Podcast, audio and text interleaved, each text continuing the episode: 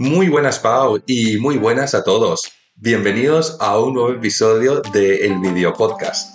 ¿Cómo estás, Pau? Bien, aquí una linda mañana. ¿Tú cómo estás? Pues todo muy bien, aquí una linda noche. que ya está anocheciendo temprano ahora. Cada vez más, cada vez más. Ahora el sol se va a eso de las 5 de la tarde, pero el sol se está yendo, pero no se está llevando el calor, porque todavía es un poquito de calor. Wow, pues qué bueno, ¿no? Bueno, para mí sería bueno, no sé. bueno, en este video podcast decidimos preguntarles a ustedes, a la comunidad de Easy Spanish a través de YouTube, que nos comentaran su palabra favorita. Recibimos 40 comentarios, por lo tanto más de 50 palabras y como nos encanta leerlos, vamos a leer sus comentarios, a ver qué palabras eligieron y comentarlas aquí con José. Y mm, José, ¿tú tienes una palabra favorita? Pues sí, diría que sí, sí, sí. Eh, recuerdo muy bien que en algún podcast o en algún video, eh, diría que en el video de arabismos, ah, dije que ojalá es una de mis palabras preferidas del español. Mm, es una muy linda palabra, que viene de inshallah. Que básicamente significa si Dios quiere. Pero es muy común. Bueno, yo la digo todo el tiempo. Completamente, completamente. No hay nada mejor que responder con un ojalá. Yo no sé si tengo una, una palabra específica favorita. Creo que hay muchas palabras que me gustan y seguramente puedo escuchar alguna y darme cuenta que me gusta, pero no tengo registradas muchas palabras. Me acuerdo que en algún momento dije apapacho y eso me gusta mucho porque... Ay, qué bonita. Hay un significado, creo que ya lo había dicho antes, pero se los vuelvo a decir, que hay un significado que dice que es abrazar con el alma. Para mí, apapacho es como un abrazo muy cariñoso y me gusta tanto el significado, la acción, que es apapachar, pero también suena bonito el apapá papachar. Suena muy adorable, como es como agarrar a un sobrino pequeño o a un amigo que quieres mucho, mucho, mucho, mucho y le das ese abrazo de oso, como dicen, ¿no? Sí, a mí me da esa sensación como de, de mucha contención, cariño. Entonces, esa puede ser una, pero en los comentarios puse jarana, porque justamente estaba hablando con Fran y con Harry y pensamos, oh, nuestra palabra favorita. Y estaba viendo objetos y mm, taza, mesa, y ninguna me gustaba mucho y veo este instrumento musical que se llama jarana, que me encanta y la palabra me parece muy bonita, como ja, jarana. Y se utiliza para mm, tocar son, son jarocho. Jarocho también está bonita. y esa palabra me gusta mucho también. Ya ves, tienen mucho, tienen muchos sonidos muy divertidos juntos. Harana, haracho. Sí. Entonces, bueno, creo que hay muchas razones para pensar o sentir que te gusta una palabra y leyendo las palabras que nos escribieron, creo que puede ser porque les gusta el significado, porque evoca una emoción con la que se sienten familiarizados o simplemente el sonido es agradable o, alguien puso que le gustaba cómo se sentía en la boca pronunciarla. Pero vamos a ir una por una. ¿Te parece si comenzamos a taclear la lista? Perfecto. Dale. ¿Por cuál quieres comenzar, José? Ah, uno de los primeros comentarios ponía que le gustaba mucho eh, las siguientes palabras. Eh, corazón, esperanza, tristeza. Son palabras que, claro, a principio, pues vi y dije, mm, son palabras pues normales, ¿no? Por así decirlo, pero creo que a mucha gente también le gusta cuando estas palabras las pronuncia una persona de España, con la Z, ¿no? Ay, claro. Ojalá, ojalá a mí me saliera pronunciar la Z como de España, pero no me sale bien. Exactamente, ojalá, ojalá. A mí me gustó escuchar, hay una que me gustó mucho, pastelito. Oh. que es justamente relacionado más al significado porque seguramente les gusta la palabra porque les gusta pensar en un pastel chiquito. Sí, sí, sí. Yo recuerdo en Bolivia, por ejemplo, cuando algo era como muy pequeño, decían, ay, mira qué chiquitingo. Ah, y alguna vez me comentabas que también decían otra forma en Andalucía. Sí, eh, hay también muchas regiones que utilizan también como el sufijo illo para, ser, para, para el diminutivo, pero también en Andalucía en ciertas regiones utilizan el illo como para decir, hey tío, pues, hey illo. Eh, no lo voy a hacer yo porque me sale fatal el acento, así que me voy a limitar simplemente a decirlo. A comentarlo. sí.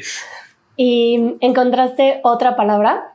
Hay tantas palabras que me parecen, pero que uno piensa, son palabras mundanas del día a día, pero me parece tan gracioso que haya gente que a quien le guste estas palabras. Por ejemplo, estacionamiento.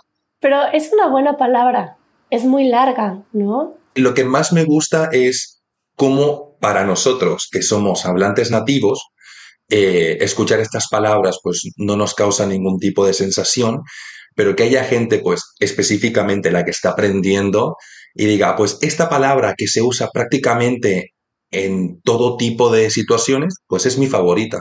Porque comentaba quien escribió este comentario o comentaste si nos estás escuchando que te gustaba leer esta palabra en países hispanohablantes porque te gustaba mucho la palabra y la podías ver mucho, porque por supuesto que hay muchos estacionamientos. Hubo quien puso como ejemplo varias palabras, las que terminaban con mente, como lentamente, sutilmente, em, amorosamente. Eh, no estoy leyendo particularmente las que pusieron, que deben de estar acá, pero son palabras muy comunes, pero es verdad que ah, puso lentamente, frecuentemente, actualmente. Jonathan. Yo diría que esta persona también está como ya entrando en el juego de conocerse cada vez más el español, porque ya, porque este tipo de palabras, pues, son de creación libre. Agarras cualquier adjetivo y le metes mente y ya tenés una palabra nueva. Y la verdad es que esto es muy divertido es verdad que se puede aplicar en muchas palabras el mente. sí, sí. Bueno, yendo a las palabras que suenan interesante, por ejemplo, hubo quien comentó que escuchó la palabra calaca en el podcast que grabamos, eh, que esta es una forma de decir esqueleto o calavera, pero que se utiliza en México y se utiliza para eh, para referirnos a estos huesos y los adornos que están en el Día de Muertos. Y es verdad que suena muy simpática esta palabra, calaca. A mí me gusta mucho, calaca. Más cuando dices la calaca. Tiene como su encanto. Es que sé que hace referencia a una calavera, pero cuando decís la calaca, es que hasta parece como, como, como si fuera un baile. El baile de la calaca. El baile de la calaca. Ya lo tenemos. Seguro existe algo que se llama así. Y si no, lo inventamos nosotros. ¿Y alguna otra palabra que hayas leído que piensas que fue por la sonoridad? Que a la gente le guste por esta sonoridad. Esta palabra, por ejemplo, me gustó muchísimo. Alguien puso eh, inexorable. Sí, esta me imagino que también puede ser por la sonoridad, porque es verdad que suena linda, inexorable, pero también porque, no sé, eh, el significado también le da algo, pienso que es la combinación de los dos. Sí. Como algo que es inexorable. Suena muy poético, ¿no? Muy poético, que está como muy cargada la palabra, como decir, eso es inexorable. Es que, además es que no es una palabra que escuches todos los días, ¿no? Entonces creo que también tiene su gracia. Me gusta mucho esta palabra. Yo pensé en algunas que leí más cotidianas, como por ejemplo pingüino. Oh, pingüino. Pingüino es una gran palabra. Pues sí, me gusta cómo suena pingüino. Además, creo que es una palabra de la cual nos acordamos mucho porque como lleva la diéresis, como la U lleva esos dos puntitos encima, creo es lo que para mí, para mí más destaca. Claro, porque no es muy común ver palabras con diéresis en español. Entonces, a mí me causa satisfacción escribir pingüino porque me encanta poner diéresis, porque nunca las pongo. Es, es, que es eso, es que es tan bonito decir, ay, ahora voy a escribir esta palabra porque tiene este signo diacrítico que no se usa casi nunca. Y en cuanto a palabras que suenan eh, de alguna forma particular, eh, mucha gente menciona esta palabra que sí es muy graciosa, tiquismiquis. Oh, esta palabra es perfecta. ¿Tú eres tiquismiquis, José? Puedo llegar a ser tiquismiquis en ciertos aspectos. Con la comida, ¿eh? Sí, sí. Yo ya te conocí un poco. Sí, sí, sí, sí, soy muy tiquismiquis con la comida, no te lo voy a negar. Especialmente con la carne. Con la carne soy muy tiquismiquis. Pero en general, cualquier tipo de fruto o verdura, la como. Es un poco difícil tomarte algo serio cuando escuchas a alguien decir tiquismiquis, ¿no? Eso también es muy cierto. Y después de esta plática de José Tiquismiquis con la comida, eh, voy a explicar qué es tiquismiquis para quienes no lo sepan. Alguien que es tiquismiquis es alguien que suena muy chistoso. Muchísimo. Pero es que esa es la gracia de la palabra, es que me encanta. nadie te puede tomar en serio y aún así es una palabra, es que perfectamente válida y muy, y se usa mucho. Y mira, otra palabra aquí que también me llama la atención es buhardilla por cómo se escribe también, ¿no? Sí, sí, con H intercalada. Eh, leyendo estas palabras, a mí me gustaba mucho porque decía, wow, ¿de dónde se saca la gente estas palabras? Sí, que seguramente la leyeron en algún libro o en alguna historia, porque no es muy común escuchar la palabra buhardilla en la vida cotidiana. No, la verdad es que no. Creo que es más común escuchar ardilla que buhardilla. Ardilla sí es. Ardilla sí. Muy común, ¿no? sí. A ver, di ardilla tú. Ardilla. Ay, qué bonito. Es el sonido de la doble L que me encanta. Sí. Ardilla. Porque yo digo ardilla. Sí, sí, sí, sí. Y hubo alguien que dijo que le gustaba cómo se sentía en la boca pronunciar la palabra comparación. Comparación. Y creo que es esto de la M y la P, que además es una regla ortográfica, ¿verdad, José? Sí, sí, sí. Con B o P siempre escribiremos M.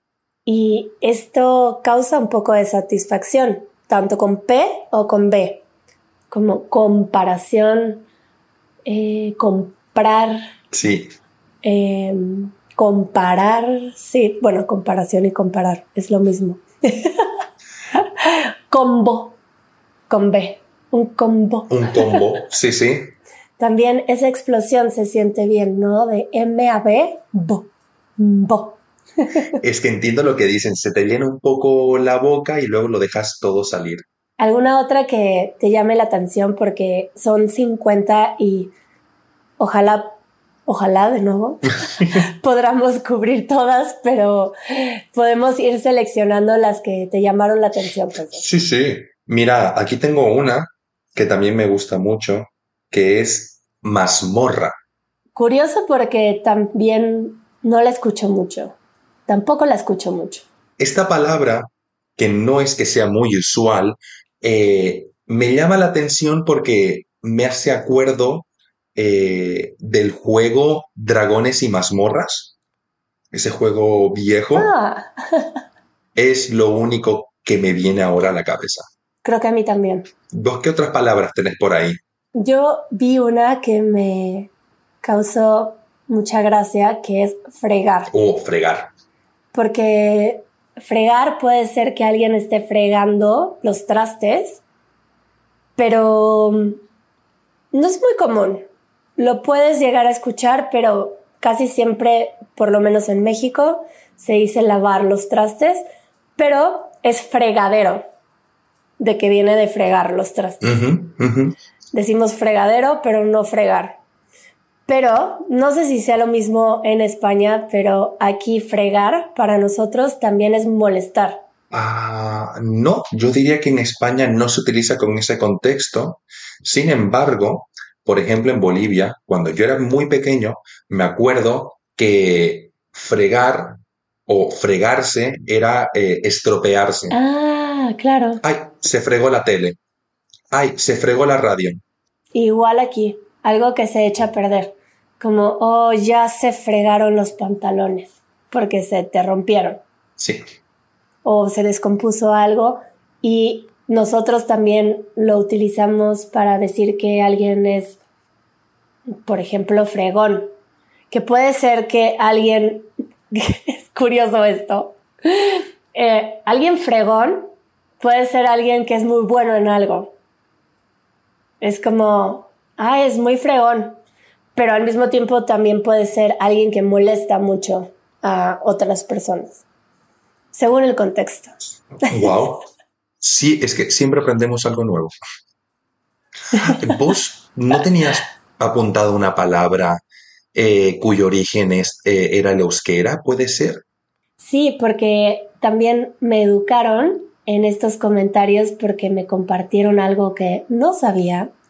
Alguien puso que su palabra favorita era izquierda y que venía del euskera, eh, del País Vasco.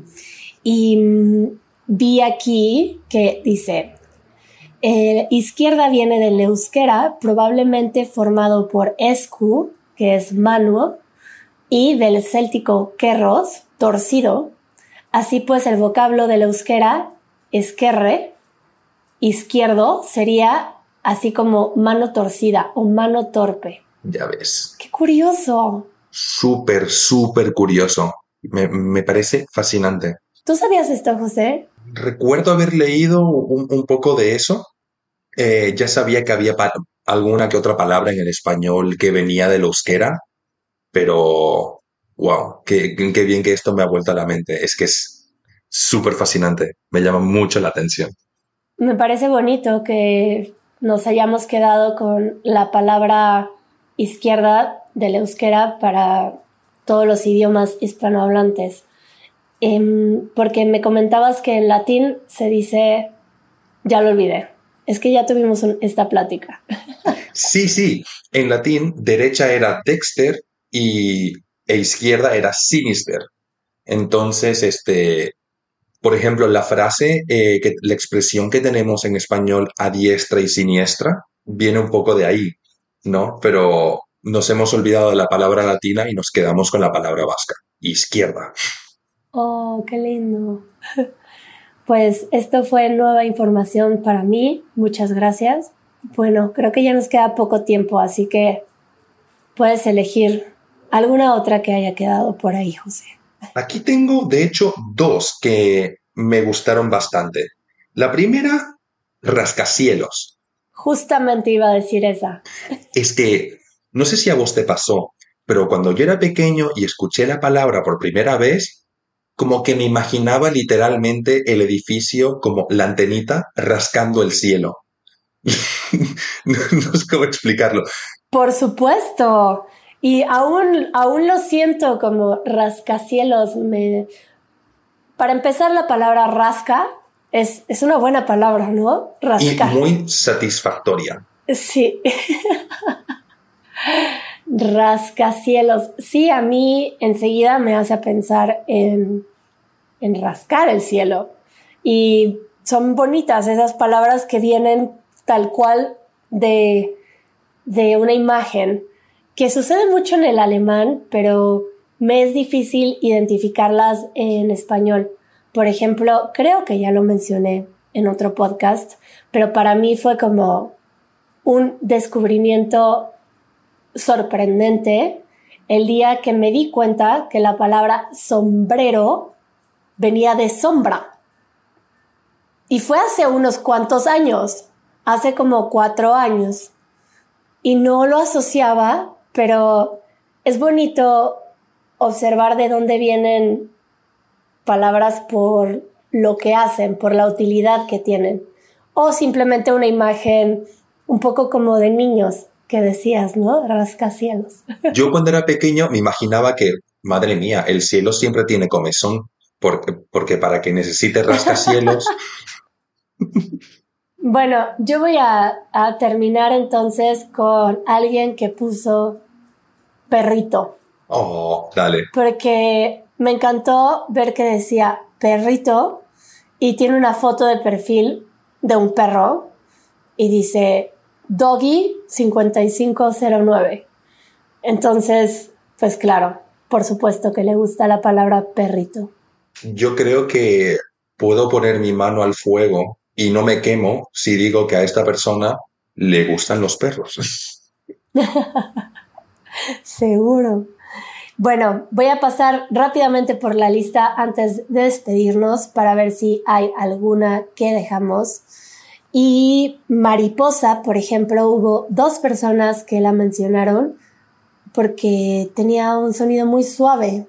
Hubo quien puso que le gustaba la palabra mamá, que creo que es muy común que en varios idiomas haya algo parecido, ¿no? Mamá, mamá. Eh, con una pronunciación diferente. Mama, ¿no? Aquí también hay otras como mapache, sospecha. Alrededor. Había alguien que también decía mantequilla. Esa es una buena palabra, sobre todo si la pronuncias tú. El poder de la doble L. Zaguán, murciélago, Caracas, La Habana. Uy, ya ves. Zaguán me parece una gran palabra y nunca la utilizo. ¿Qué es? Sé lo que es y la escucho porque hay quienes se refieren a, bueno, en realidad es la palabra correcta para nombrar una gran puerta de entrada a un estacionamiento o a una casa y yo nunca la utilizo, pero debería. Magia. Pizarra o como diría un español, pizarra. Oh, sí, exacto. También el sonido de la Z hace magia. Em, mola, me mola. Mola mucho. Me mola la palabra mola. Oh, ahora estoy pensando en una palabra como por ejemplo petricor. Oh, sí. Me gusta muchísimo. Para quien no sepa ¿Qué significa petricor? Petricor es el nombre del olor que deja la lluvia después de haber llovido sobre el cemento. Bueno, tenemos luna y libro, buenas palabras, frambuesa, que entra dentro de la Frambuesa. Lechuga. Esa, esa no la esperaba. Lechuga. Y con eso creo que ya nombramos casi todas. Y muchas gracias a todos los que escribieron una palabra y los que hicieron posible que las comentáramos en este video podcast. También pueden dejarnos ahora un comentario de más palabras porque de todas formas nos encantará descubrir otras leyéndolos. Y eso fue todo por hoy. Espero que hayan disfrutado de este video podcast y nos veremos en el próximo. Adiós José y adiós a todos. Adiós a todo el mundo y chao Pau.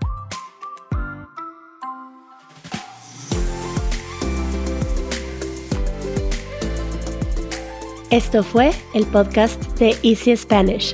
Si todavía querés más, unite a nuestra comunidad. Nuestros miembros reciben una transcripción interactiva, el vocabulario más importante de cada minuto directamente en la portada del podcast y un after show después de cada episodio. Para más información, visita easy-spanish.org diagonal community.